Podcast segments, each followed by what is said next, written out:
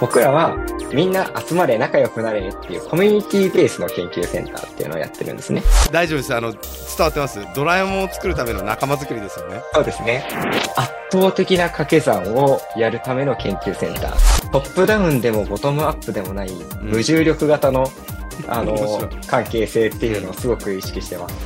実は精度は高いよりも低い方がむしろうまくいくってことがあったり、ドラえもんみたいな会話できる AI なんてできるわけないじゃんってみんな思ってたのが、さすがに最近のチャット GPT 見てできそうな気がする。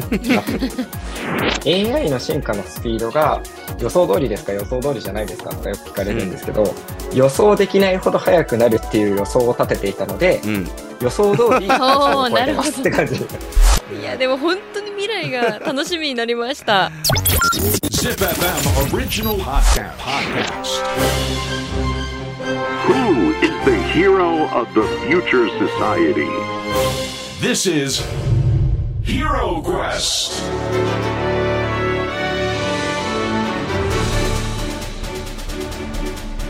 ポッドキャストナビゲーター杉原杏です小林玲奈です。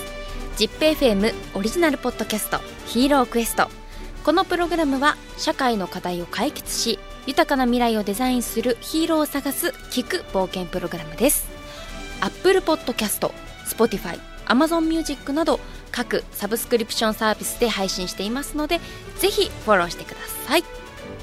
今回お迎えしているヒーローは AI 研究者大沢雅彦さんですよろしくお願いいたしお願いますします。よろしくお願いします。いやもう前回すごかったですねねドラえもんっていうのは一体何なのかとか、はい。えちっちゃい時からずっとどこで寝てたんでしたっけ？そうだ。僕、小学校の時とか、押し入れで寝てました。ちゃんとなぞってちゃんとなぞってるんですよ。にちゃんとなぞって生活してらっ大しゃって。事ですよ。いや素晴らしいですそうねもどうですか押し入れから解放されたのか、押し入れまあね。今は押し入れで住まれてないと思いますけども押し入れの時の方が良かったですか？まあそうですね。押し入れもなんかやっぱ秘密基地感があって楽しかった記憶がありますね。ね中学生ぐらいまで押し入れで寝てたんですけど。割と長い期間ですね。け結構ずっとですよね。体バッキバキになりそうですけど。大丈夫です。ちゃんと布団引いてますけどね。しましたよかった。結構だから大きめのはい。あれなんですよ。なるほど。はい。よかった。ということで、うん。今日はですね今回は大沢さんは一体どういう人なのかっていうのをはい。よもう少しちょっとドラえもんから離れてお。ちょっと考えてみたいなと思うんですがろしくお願いします。うんうん現在大沢さんがねセンター長を務めているリングス次世代はい。社会研究センターって一体何ですか、うん。次世代社会研究センターは、まあ自分が准教授をしている日本大学文理学部の研究センタうんーなんですけれども、2020年の12月に立ち上げたものです。どんな研究センターかっていうと、はい、今までの研究センターって、この研究をしますって言って、テーマがあって、そこに人が集まってくるような、まあ、いわゆるプロジェクトベースっていうような形だったんじゃないかなと、多くは。で、やることが決まっていて、そのために集められるって感じだったと思うんですけど、僕らは、やることを一切決めずに、コミュニティを作ります。みみんな集まれ、仲良くなれっていうコミュニティベースの研究センターっていうのをやってるんですね。はいで、コミュニティを作って、みんながいろんな立場の人が集まってきて、その中で仲良くなって議論する中で、自然にやりたいことが出てきたり、プロジェクトが始まったりっていうので、どんどんどんどん広がっていくっていう形を取る研究センターです。面白ないるほどうん。なんでそんなことしてるんだっていうとですね、やっぱり既存の研究センターってなかなか、例えば分離融合でやりましょうとか、ううん。学連携をややりましょうとかってよくお題目があると思うんですけど、はい。なんかどうしてもお互いの本当にやりたいこととか人柄とかが分かんなくて空中戦になって、うん。なんか草の根的な活動が十分じゃなくて失敗しちゃう例ってたくさん見てきたんですよ。うん。でそうじゃなくて、やっぱりお互い気心知れた仲間ができて、そこから出来上がるプロジェクトっていいものがあるんじゃないかなって思って、それをやってるっていうのが趣旨です。でも、もちろんドラえもん作るためにこの研究センターやろうって、いや結局ドラえもんに戻ってきちゃうんですけど、大丈夫ですあの伝わってますドラえもんを作るための仲間作りですよね、そうですね。僕にとってはそうなんです。でもやっぱり、あの、世界中の人に僕に協力してもらうっていうのは全然違うなと思うんですよ。うんなんか僕がドラえもんっていう人生で追いかけたい夢を全力で追いかけられると同じように、地球上の全員が自分の夢を全力で追いかけられたらいいなって。でそういう夢を追いかけてる者同士がコラボレーションしていいものができるといいなって思ってるんですよ。世界観で言うとワンピースなわけですね。そうですねどっちかっていうと。あなんか圧倒的な掛け算ですよね、そうです。圧倒的な掛け算をやるための研究センター。だからプラットフォーム作りですねそうです、そうです。僕らには合言葉があって、はい、100人で100人の夢を叶えるうっていん、うキーワードをみんなで共有してるんですけど、ーはい。なんとなく耳障りいい言葉を並べてるだけじゃなくて結構貪欲なこと言ってて、うん一人の夢を100人で支える組織です。で、その関係が100人の夢それぞれに対してあります。うんだから、100人いれば 100×100 で1万人分の価値創出ができます。そういうような新しい組織のあり方、価値創出のあり方っていうのにチャレンジしていきたいっていうのが僕らで、まあ、それこそ究極の掛け算っていうのをやりたいんですよね。いいや面白い。ねまずねなんかその分理学部ってさ、はいそもそも日本で行くと日大だけですか？はい、一つしかないと聞いてます。そうなんでですすねよね。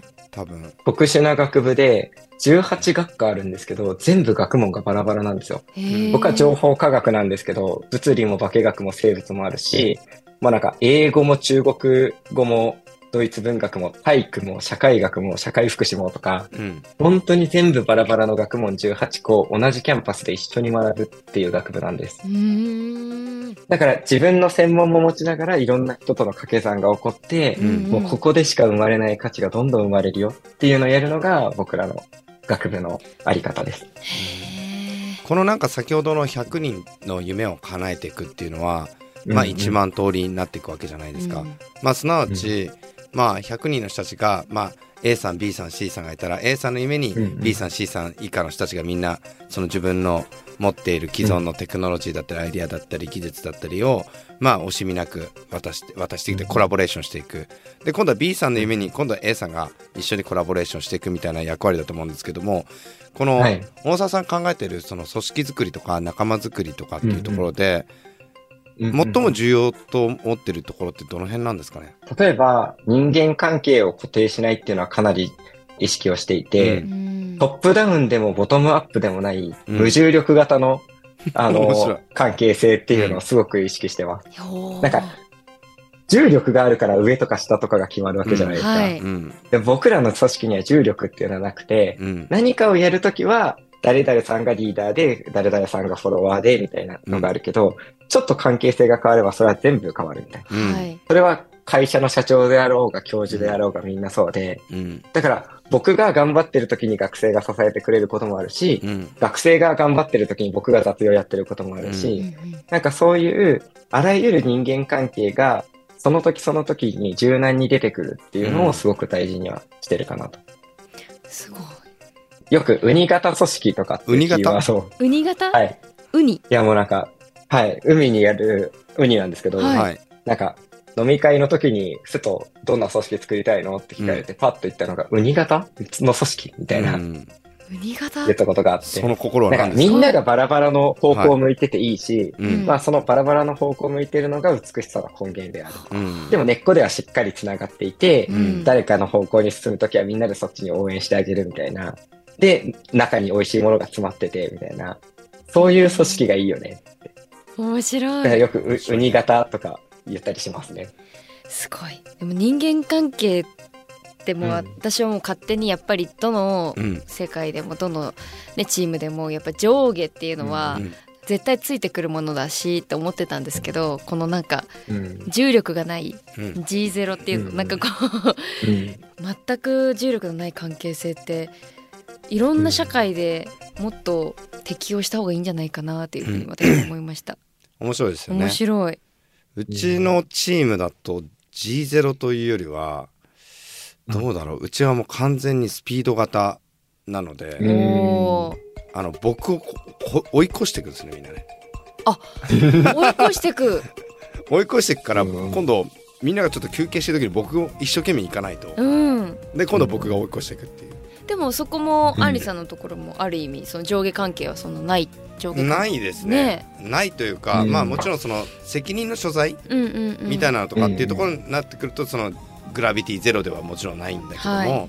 プロジェクトをどううまく活かせるかってなった時にはその専門分野のスペシャリティを持った人たちが僕らを携えていくっていうのは一緒の考え方ですよね。うん。いいですね。この無重力そしてあのウニ型っていう人間関係。面白いですよね。面白いですね。あの僕下についてる時すごい楽しいんですよ。下っていうかその彼らを支えて。いや、わかる。あ、はい。そうなんでお二人ともめちゃくちゃ楽いしいですね。へえ、うん。それはなんでですか？まず一つ目が昨日もそうだったんですけども、うんうん。昨日はエンジニアと脳科学者とご飯行ってたんですけど、うんうん。ほぼわかんない言葉ばっかりなんですよ。でなるとわからないっていう言葉をリアルに普通に伝えられるのがすごく気持ちいいんですよ。はあなるほど。ああ。だって、ま学べる余白だから。はい、知ったかぶりとかしたくないし、うん、バレちゃうしそんなの、うんうん。あの感覚っていうのはなんか本当幼い時うに最初なんだろう漢字とか算数とかを知った時の喜びに近いかなみたいな。へいや、それができなくて失敗してる連携がたくさんあるんですよ。なんか、この分野の権威とこの分野の権威が、あの、タッグを組んでやりますみたいなのっうん。て結構失敗してる例多いんですけど、それってお互いが、お互いの分野の基礎を質問できなくて、知ったかぶりしたまま進んじゃって、あれ？みたいな状況になること多くて。うん。で最終的にその権威の人の本なんか読んで勉強しちゃうんですよね。わかる。そうなんですね。じゃあ分からないとか知らないっていうことを言えることが。うん、どうですか？うん。大沢さんはなんかその感覚とかっていうのは結構。僕、すごくき聞くのが得意な方かなと思っていて、うん。なんか、僕結構、研究者の中では学際的な研究をやってるって言われるんですよね。はい。学ぶに際で学際、はい、つ。つまりいろんな学術領域の間をいろいろやってるんですけど、ううん。だから自分がやったことない分野に飛び込んでいって、基礎から怒られながら学ぶっていうのを繰り返しいろんな分野でやってるんですよね。だから、もう、あの、初めて飛び込んだ時に基礎から質問していくっていうのが結構染みついてるので、だから僕飛び込むの得意なんだなって思って、結構アホなふりして、てかアホなんですけど、あの、聞いたり、分野素人であることをさらけ出して、こう、質問しに行ったりだからウニの美味しい中身のところを大沢さんが作れるわけですね、みんなのその学術領域のところをやってるから少しでも会話が成立しかつうん。うんわからないことをちゃんと聞ける環境があるから、うん中のものがどんどん濃縮されてコアがどんどん強くなっていくわけじゃないですか。うんだからそういうような形で作り上げていく組織作りだからすごく面白いんだろうね。うん。ってなんか感そじますけどね。こをやれてると思うと楽しいですね、やっぱ。いや面白いね。面白い。で実際この大沢さんが、まあ、チームを作り形成していくっていうのはもうすごく今のお話で十分伝わってきたんですけどもその中でも AI っていう言葉が大沢さんを語る上ですごく重要になってくると思うんですが、うんうん。まあ、この AI ってね短絡的な感じになっちゃうんでえ あれかなと思うんですけど特にどの分野がなんか得意っていうか、スペシャリティなんえですか、うんうん。僕は今はインタラクションっていう分野が一番得意かなと思っていて、うん。人と関わるっていうことを前提とした人工知能かなと思います。なんか今よく流行ってるディープラーニングとかはい、はい聞くと思うんですけど、ああいうのって人間とペースを合わせてたらもうしょうがしょうがないから、うん。人間と切り離して学習するっていうのが鉄則になってくるんですよね、はい。ビビッグデータとかって。でそうじゃなくて僕は人間と共に学ぶとか人間と共に過ごすとかっていう時に、うん。実は精度は高いよりも低い方がむしろうまくいくってことがあったり、人間と一緒になるとちょっと都合が変わったりするんですよね。だからそういう部分をやるっていうのが一つ僕の得意分野。はい。で、もう一つあると、挙げるとするならば、神経科学とか認知科学とかそういう人間とか生物の知見を応用した人工知能の技術を作るっていうのも結構よくやっていて、まあ人の心ってこういう性質があるから、今の AI よりはこういう AI 作ったらどうでしょうとか、うんうん人の神経ってこういう風につながってるから、こういう機構を持った学習する方法を作ったらどうでしょうとか、そういうのを提案するのも、まあ得意な方かなと思います。ヒューマンインタラクティブですね。面白いね、うん。だからまあはい。いろんな科学がこう混ざっているうん。中で、大沢さんのホームページにも書いてありましたけども真ん中に「興味」って書いてあったと思うんですよ、ね。はい。この「興味」っていうのをどうしてもなんか僕ずっとなんかドラえもんに見えちゃって一回この自分の中で消しゴムやらないと。このあの真ん中に興味というふうに書かれた理由とかってあるんですか？まあ、よく研究者は書くっていうのはあるんですよね。うん。あの、論文の著者紹介とかにも、はい。興味がある分野はこういうのですみたいな感じで、まあ、専門はっていうとちょっとおこがましいから、はい。って言い方をしてるっていうところもあるかなとは思いますけど、でも本当に興味があるんですよ。うん。なんかこういうことだったらどんどん知りたいって思うし、うん。学びたいから、声かけて声かけてっていうメッセージでもあるのかなと思っていて、なんかそれはその分野の権威の人が声かけてくれてもいいし、うん。それを学びたいと思ってる学生さんが来てくれても一緒に学ぼうよっていう、そういう考え方を持ってるのが研究者なので、例えば僕との接点こんなところどうですかっていう自己開示の一つかもしれないですね。うーん。面白いね。うんあの最近だとなんかまあ世の中だとチャット GPT とかいろいろあるじゃないですか、うんうん。で、はい。この AI とかっていうのがよりそのうんうん。世の中の中に入ってきた分かりやすくですよね、うんうん。入ってきてる、はい。まあもともと入ってる分野っていうのたくさんあるとは思うんですけれども、はい。どうですかね最近の潮流っていうか、どんな流れになってるとかありますか？もうなんか AI の進化のスピードが予想通りですか？予想通りじゃないですか？とかよく聞かれるんですけど、予想できないほど速くなるっていう予想を立てていたので、うん。予想通りって感じ。やべえ何今日初めてちょっとに なんかちょっとなんか お大人な逃げ方されたけど。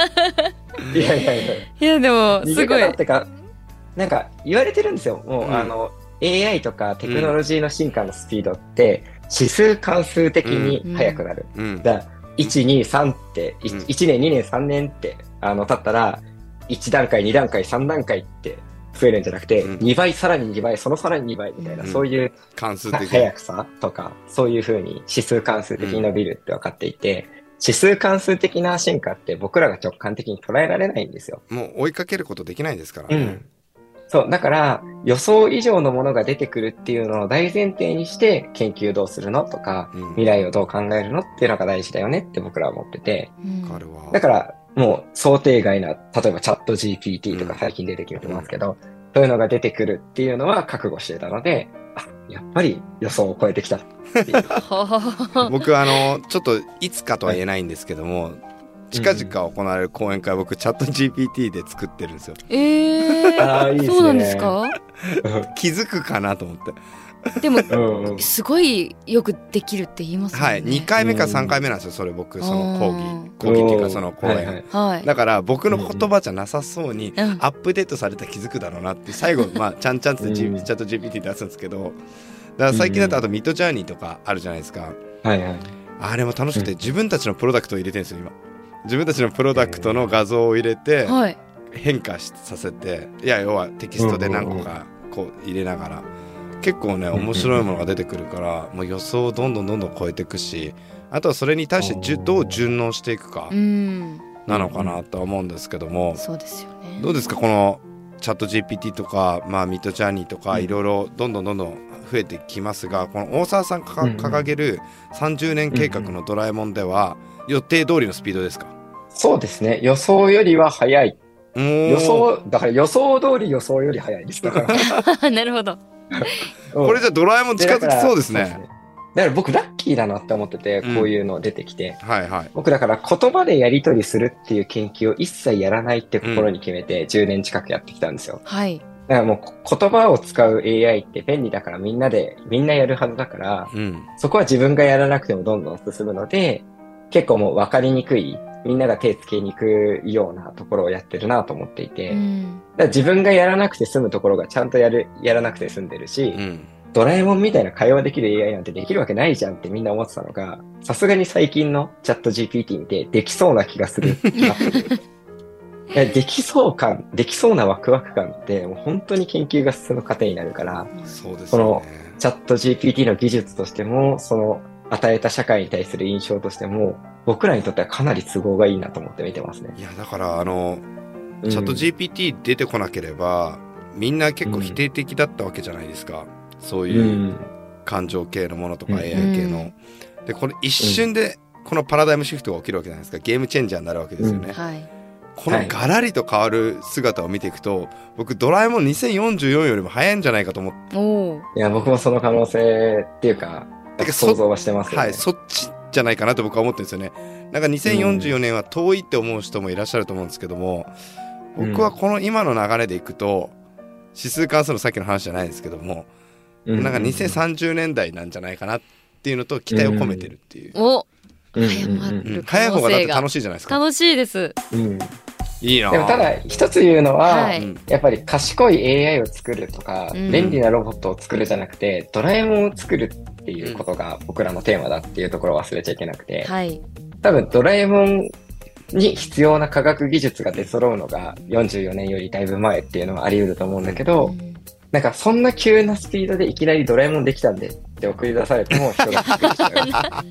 やっぱり僕らのプロジェクトは人の気持ちと科学技術がちゃんとすり合わさって初めてうん。成立するので、そこもしっかりやっていきたいっていうのはありますね。なんか生まれた時に、うん。今だとなんかお祝いとかでタオルとかお渡しするじゃないですか、はい。なんかいずれなんかそのドラえもんみたいなちっちゃなドラえもんみたいなのがうん渡されてその成長過程とともにはい。そのうん。その子供たちとかうん。人が欲しいものっていうのを理解しながらうん。歩んでいくみたいなのは想像できますよね。敵素敵。それこそうちの子供、娘が3歳なんですけど、うん。生まれた時から家にロボットがいるんで、うんロボットネイティブなんですよね。はい、で、だからやっぱロボットに対する印象ってかなり前向きな感じがします。ロボット展とか大好きだし、あ、この子うちにいるとか言う。ちの娘たちも 全然そこに対するあれがないからアレルギーがないのであれはなんとかのロボットだねとかうん。F1 とか見てもこれあれだよね。うん。あのマシンだよねとか言うからだからうん。やっぱりこの大人たち周りの環境が作り上げる空気感とかってすごく大事ですよね。そうですね。えー楽しみ。僕らの孫ぐらいの時は、うん。もしかしたらドラえもんみたいな、うん。なんだろうな、うん。寄り添ってくれるうん。ものうん。があるんじゃないかなと思いますけどね。うんうん。なんか人工知能の研究者ってうん。知能の研究をしてるような感じがするじゃないですか。はい。まあしてるんですけど、うん、でも知能って環境と知的システムが2つ合わさった時に初めて知能として成立するんですよね。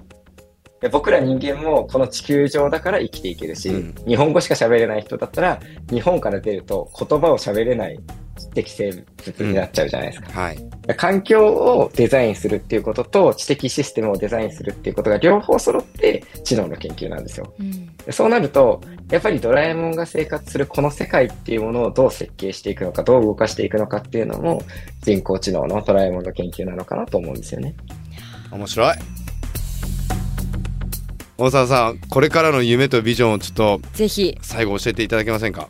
はい。僕はもちろん最後はドラえもんを作る。それしかないんですけど、はいまず直近の第一歩としては、やっぱり大学っていう場がみんなのワクワクを全力で追いかけられる面白い場にできたらいいなと思ってるので、今日本大学っていうところを選んでやってるんですけど、そこから出発点にして、もうみんなが自分のやりたいことを全力でやって、評価もされて安心して生きていけるそういう世の中を作って、そんな中でドラえもんを全力で作るっていうことをやりたいです。素晴らしい。もうねこれを聞いてくれてるねあの今大学どこ行こうかなって悩んでる方はぜひね、あの大沢君の下の下といううん。かコミュニティの日はい。本大学の文理学部ですかね、リングス、うん。はい。ぜひ行ってほしいなと思います、ね、羨ましい。今から行ける方。いけるいける。今から行けますよね。行けます私間に合いだます。ぜひぜひ。間に合う間に合う。いつでも、社会人の人もみんないっぱい集まってきてくれてるんで。あ年そうなんで齢じゃないんですねうん。うわそう。ーコミュニティとして大学を開いたので、誰でも参加できる。私もドラえもん作りたい。やったー言われて一番嬉しい。私もドラえもん作りたいは嬉しいです。作りたいいねやでも本当に未来が楽しみになりました大沢さん今日はありがとうございます素敵なお話本当にありがとうございました。またぜひありがとうございます。はい。またぜひよろしくお願いいたしますよろしくお願いいたします。さあヒーロークエスト今回は AI 研究者大沢雅彦さんをお迎えしました本当にありがとうございましたありがとうございました。次回のヒーロークエストもお聞き逃しなく